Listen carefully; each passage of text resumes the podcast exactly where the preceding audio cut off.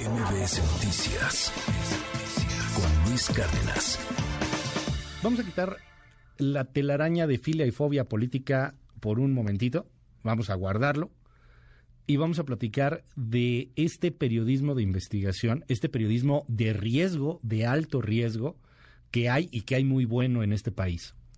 De entrada, yo le recomiendo mucho, si no lo ha hecho, leer el libro Fixer de Miguel Ángel Vega, que es un libro de muchas anécdotas, de muchas historias, de muchas investigaciones que se han hecho con personas muy peligrosas.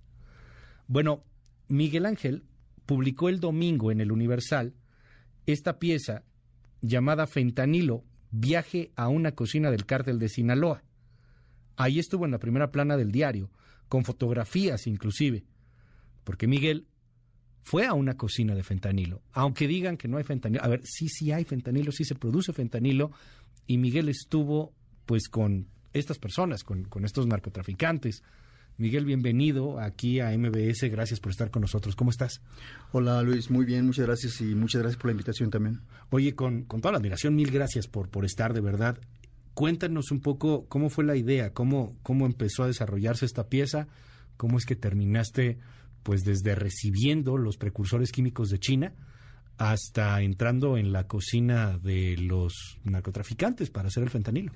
Pues obviamente que se trata de una investigación con alto riesgo por uh, todos los celos que existen, toda la desconfianza. Desde entrada, siempre que uno se acerca con este grupo de personas, piensan que uno es agente encubierto uh -huh. de la DEA o del FBI. Entonces, una vez que se desaparece esa telaraña de desconfianza, medio desaparece, uh -huh. uh, lo, que, lo que sigue es, es, es explicar lo que, lo que se busca documentar. En este caso nosotros queríamos documentar la llegada del fentanilo que viene procedente de China hacia las costas mexicanas, después cómo se transporta esos precursores desde la costa hasta una casa de seguridad. En este uh -huh. caso la casa de seguridad estaba en Culiacán. Okay. Y bueno, nosotros estuvimos ahí todo el tiempo. Como te repito, la desconfianza siempre estuvo ahí. Uh -huh. Este fue un trabajo que se hizo con, con el equipo de Sky News, okay. que fueron quienes primero reventaron la noticia y bueno, el, proceso siempre es peligroso y, y, y, siempre, siempre hay, hay esa incertidumbre de qué se puede atravesar mientras estás en, en esta situación porque uh -huh. tú estás muy consciente de que cualquier cosa puede, puede pasar y va desde que te puedes topar con eh, elementos de la Marina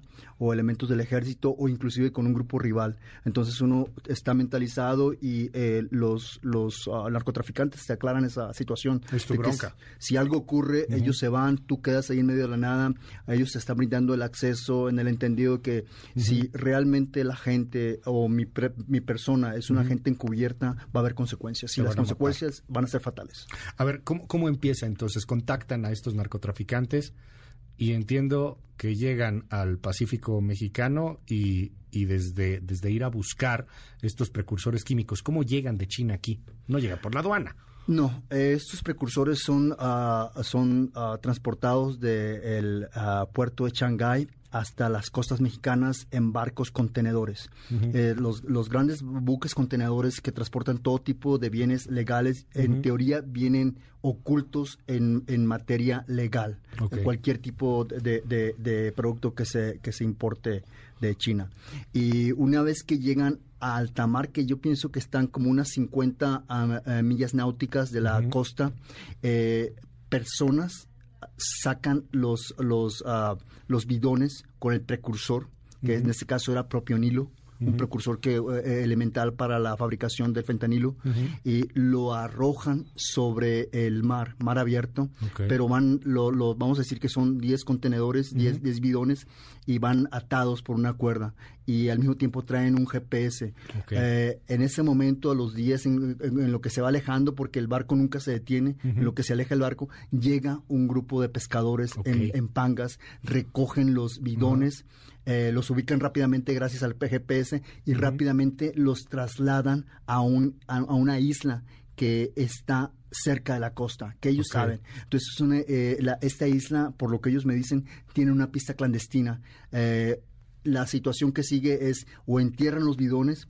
y, y, uh -huh. y, y esperan a que no haya gobierno cerca o bien y llega una avioneta porque ellos se comunican vía radio, tienen drones, tienen todo para vigilar que esté libre el acceso. Ah, llegan por los bidones, los montan a la avioneta, avioneta. y los trasladan más cerca a la costa o bien, dependiendo de, de- de la cuestión de seguridad, los acercan todavía más a, a tierra firme. Y en tierra, eh, una vez que en este caso los acercaron a un islote que estaba, que será como a unos eh, media hora, 40 minutos de la costa. Nosotros nos es- estábamos con la persona que era un coordinador de alto rango del cártel de Sinaloa y esta persona no, eh, se estaba comunicando por radio con Sí. todos los grupos que ellos llaman punteros para saber cuál es la situación en cuanto a Marina, en cuanto a Ejército o a, o a cualquier ah, grupo que pudiera haber sospechoso en, en- en la zona. Y esto se hace, como tú dices, a través de halcones. Y, nos, eh, y él recibe la, la llamada de que, ok, todo está bien, entonces hay que hacerlo y va- vamos rápido. Se suben rápido a una panga, nosotros nos subimos a otra panga y vamos documentando el recorrido. Entonces ellos traen máscaras, llegan a un islote que no te lo imaginas, es pequeñísimo, y suben los bidones y se regresan otra vez a la, A la costa. panga. En la panga, sí, se Y regresan vez. dejaron ahí los, bidgol- los bidones en, la isli- en el islote. No, no, no. En este caso Ah, recogieron los bidones del Ajá. islote y los llevaron directamente a la costa. Eh, y todo esto que te estoy platicando es sumamente rápido. Llegamos a la costa, no nos esperan, rápido empiezan a bajar todos los bidones Ajá. y los suben en una camioneta y los bidones son trasladados Ya, a una casa de seguridad en Culiacán. A ver, ¿cuánto es rápido? ¿En cuánto tiempo? Ah, te estoy hablando de minutos. De casi que desde que te subiste en el Pacífico este, a que regresaron. Yo pienso que fueron aproximadamente una, una hora. Lo- el trayecto más largo es, hora? es- es trasladarse de un lugar a otro. Sí, claro. pero eh, una vez que se está en tierra firme es Nada. sumamente rápido. Hay, hay varias personas, bajan los bidones eh, y estas personas generalmente son pescadores. Entonces bajan los bidones, los suben a esta camioneta y los transportan a la ciudad de Culiacán, a una casa de seguridad. Ahora, cuando llegas a la casa de seguridad, este es un precursor químico, no es fentanilo per se, es para que ellos hagan el fentanilo. Correcto. Y hay una manera de hacer ese fentanilo, no es, no es tampoco tan sencillo, hay una receta, hay muchas formas. ¿Cómo es ya ese proceso? Bueno, ah, el proceso para grabar la cocina, la- en este caso la producción de fentanilo, nos llevaron a una zona de las montañas en Sinaloa. Y en medio de la nada había una especie de choza abierta y, te- y- y el techo por arriba tenía tenía mm, tierra, tenía pla- te- tenía ah, ah, ramas, Sí. de tal manera que desde el cielo no se ve o se camuflajea, es muy difícil identificarlo. Y en esta cocina había a tres personas que estaban ah, cocinando fentanilo. Dos personas eran, eran los cocineros principales y otra persona que estaba vigilando que todo estuviera bien en la zona. Nosotros se logró este acceso a través de eh, este personaje de alto rango del cártel de Sinaloa. Que por motivos obvios nos pidió que no se le identificara, Claro. pero bueno, él está involucrado y él es la persona encargada del tráfico de fentanilo para la- las facciones más fuertes del cártel Sinaloa. Yo te preguntaría ahí un poco, en un paréntesis, y ahorita seguimos ahí con, con el proceso, porque además las imágenes son fuertes, los precios también son interesantísimos, lo que ellos pagan, lo que pagaron por la receta, etcétera. Pero primero te preguntaría, ¿por qué querrían, por qué accedieron, no? O sea, ¿por qué accede un criminal a, que puedas ver todo lo que está haciendo, con la duda siempre, porque lo narras ahí en la crónica, de que fueras agente de la DEA, de que fueras un encubierto del FBI, ¿no? Eh, y, y luego uno ve los narcocorridos y ve también que hay un asunto de ego también de los mismos cárteles, pues que, que evidentemente se presta a que vean el poder que tienen. ¿Por qué podrá hacer esto? O sea, porque es difícil, ¿no? No es que ya hablas ahí a la oficina de comunicación del cártel de Sinaloa y quiero grabar, ¿no? Es dificilísimo lograrlo. Es Pero, muy, ¿Por es- qué? Es, es muy complicado. Bueno, yo soy ah, nacido en Culiacán, Sinaloa, y en Culiacán, Sinaloa, el tema del narcotráfico es un tema casi cultural, Sí, claro. histórico. Ah, muchos de mis excompañeros de primaria, de secundaria, de preparatoria, eh, incluso algunos compañeros de la universidad terminaron involucrándose en el narcotráfico. Entonces mi trabajo es encontrar esas personas que yo, con quien yo en algún momento o interactúe y ya sea que ellos me brinden el acceso porque conocen a alguien o bien ellos mismos están involucrados y se hace con, con, la desconfianza. Eh, yo me acerco a ellos y les digo, sabes que estoy trabajando un documental sobre eh, la producción de fentanil en México, quería ver qué tan posible es hacer esto. Mira, pues está muy peligroso el tema de gobierno ahorita, está latente, ya que el, el, Estados Unidos acaba de hacer un anuncio muy duro hacia nosotros, entonces déjame checar y tras, tras pedir otro permiso adicional, sí, sí, y el permiso generalmente tiene que ver con que si mi contacto directo me conoce lo suficiente y confía lo suficiente en mí como para que me brinden el acceso. Entonces, a partir de ahí se abre la puerta.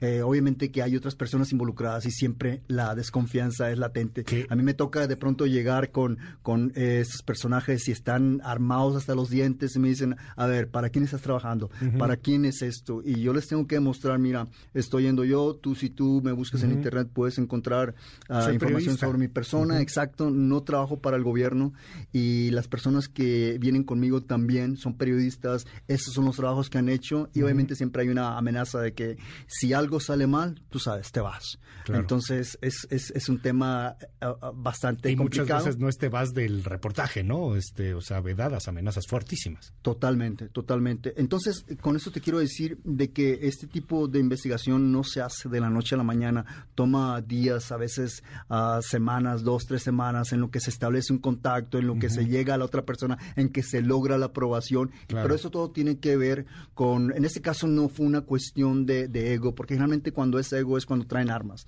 En este caso fue una cuestión de, personajes que yo conocía de tiempo atrás y quienes, por supuesto, también ah, me, me, conocían, confiaron en mí y me brindaron este acceso para nosotros documentar cómo llega el fentanilo desde China a México y también cómo se produce el fentanilo en, Sinaloa. Y, mucho de eso hablas en Fixer creo que es una, recomendación también para nuestro auditorio. Lea el libro Fixer, es una maravilla de, libro, tus trabajos, el asunto de la confianza, cómo has trabajado y cómo has logrado, pues cosas que muy, muy pocos periodistas en el mundo lo han podido hacer, Miguel. Volviendo al tema, llegas a esta casa de fentanilo y, y, bueno, pues ves cómo están haciendo el precursor químico y te hablan de, de, lo que puede llegar a venderse, ¿no? O sea, la cantidad de dinero que pueden sacar de lo que les cuesta un kilo y cómo ese kilo lo pueden terminar por vender en cantidades realmente, este, eh, pues, eh, bollantes en, en los Estados Unidos, más si llega tipo Nueva York, etcétera. ¿Cómo fue eso? Bueno, eh, ellos producen el fentanilo con diferentes eh, eh, precursores y químicos que también adquieren aquí en México de manera legal, por supuesto. Y bueno, este, ellos una vez que produce, que, que tienen el producto, el kilo de fentanilo puro, como ellos lo llaman, uh, lo que sigue es que lo venden. Y esta, este, este fentanilo, en una vez que está esta droga ya hecha, en Culiacán particularmente lo venden entre 3.500 y 4.000 dólares el kilo. En Culiacán. En Culiacán. Pero este mismo producto, si se traslada o trafica a la ciudad de Tijuana, por ejemplo, que es mucho más cerca con la frontera, es una ciudad fronteriza, uh, el kilo sube a 7.000. Wow. En Los Ángeles llega a subir entre 12 y 15 mil. ¿Qué cosa? Pero ese mismo kilo en Nueva York llega, alcanza un precio de 35 mil dólares el kilo. ¿Y a ellos cuánto les cuesta producirlo? Ellos pueden cortar el, el, el, kilo de fentanilo hasta 10 veces. De tal manera que un kilo de fentanilo le, lo, lo, lo, pueden, de un kilo pueden hacer 10 kilos. Ya. Porque está cortado con otras sustancias que ellos utilizan. Y bueno, este, pues obviamente que esto es, es, un, es, es una muestra del, del, gran negocio que ellos hacen a partir de la fabricación, la, la, manufacturación de esta droga. Y es también, eh, te dice que por qué es tan eh, eh, genera tanto oh, tanto interés en los en los cárteles a producir y traficar con fentanilo sí por la, cantidad de ganancia que se tiene no es, es brutal es impresionante. Y hay algo también muy interesante porque tú has estado no es la primera vez que estás en un laboratorio de, de este tipo en estas cocinas del narco a veces lo vemos en el gobierno, lo dicen, no, pues es que no era fentanilo, es metanfetamina. O sea, son bien distintas, ¿no? O sea, fabricar o cocinar metanfetamina es muy distinto a cocinar fentanilo. Muy, muy distinto. Por ejemplo, en las cocinas de, de metanfetaminas, de cristal, en donde yo he estado, hay, hay reactores. Es, es impresionante el, tipo de, utensilios que utilizan en una cocina de metanfetaminas. Muy, muy específicos, muy de laboratorio. te digo que hay, tienen reactores, tienen una, unas tinas grandísimas, utilizan mucho, utilizan fuego. Aquí utilizan, contrario a una cocina de, de, fentanilo, por ejemplo, ellos utilizan, es más calor. Tienen unos aparatos que generan calor, tienen, obviamente, que van mezclando los químicos. Los químicos generan una reacción en el producto, eh, lo, lo, lo, lo, exprimen, lo van lo van, lo, secan posteriormente, lo licúan, es muy diferente. El cristal, yo he visto el cristal cuando queda ya terminado, por ejemplo, y efectivamente parece hielo, porque también se, le conoce como hielo. Sí, el ice. El ice, exacto. Entonces, eh, es, eh, el, procedimiento es muy diferente. Los utensilios que se utilizan eh, en, por ejemplo, en una cocina de metanfetamina es más industrial. Ah, se utilizan aparatos grandísimos, grandes tanques de, gas, ah, reactores, como te digo. Entonces, eh, también uh, la, la las cantidades que se producen, por ejemplo, de metanfetaminas y de y de eh, y de eh, fentanilo son diferentes. Son ah, las cantidades de, cristal, por ejemplo, son industriales casi casi. ¿Y es más fácil fentanilo que metanfetamina? Es un proceso mucho más rápido el proceso de fentanilo. Y es más peligroso. Y más hay más ganancia, pues con razón. Sí, claro, sí. sí. Quiero agradecerte mucho que hayas estado aquí con nosotros, Miguel. Y, bueno, pues ansiosos de esperar el siguiente reportaje, la siguiente pieza. Eh, también recomendar tu libro, está disponible en todas las librerías. Bueno, creo que se se acabó la primera edición, ¿no? sí, ya, se acabó, por salir la segunda. Pero ya vas a sacar, bueno, inclusive vienen cosas. Bueno, de verdad, este es un honor tenerte y, muchísimas gracias por estar con, con, nosotros. Para finalizar, yo, yo te, te preguntaría esto que le pregunta mucho la gente pues ¿por qué haces eso? O peor aún, todavía hay algunos que dicen, pues ¿por qué no denuncias? Denúncialos a los más, porque tú eres cómplice de ellos. Sí, bueno, no puedo hacer eso porque en mi trabajo hay una ética que yo debo de guardar y proteger mis fuentes, pero además de eso ah, yo tengo la vida amenazada si yo llego a denunciarlos y además de eso yo no soy policía, mi, mi labor mi labor es de documentar y reportar situaciones que están pasando en nuestro espacio y en nuestro tiempo y, yo no yo, yo, no yo no me acercaría con la policía para porque en primer lugar me metería en problemas, no pondría ni a la gente que me brindó el acceso, ni a mi familia, ni a mi persona, ni a nadie en peligro de muerte solamente por un reportaje, no lo harían. Y como te digo, no es mi trabajo ir con la policía, mi trabajo es documentar situaciones que ocurren en nuestro espacio y nuestro tiempo. ¿Y por qué lo hago? Bueno, eh, yo tengo proyectos personales, tengo proyectos de cine que estoy tratando de levantar y, y e, ese es por una parte, pero además del compromiso que yo tengo socialmente hablando como periodista. Miguel Ángel Vega, mil gracias por estar con nosotros. MBS Noticias Cárdenas.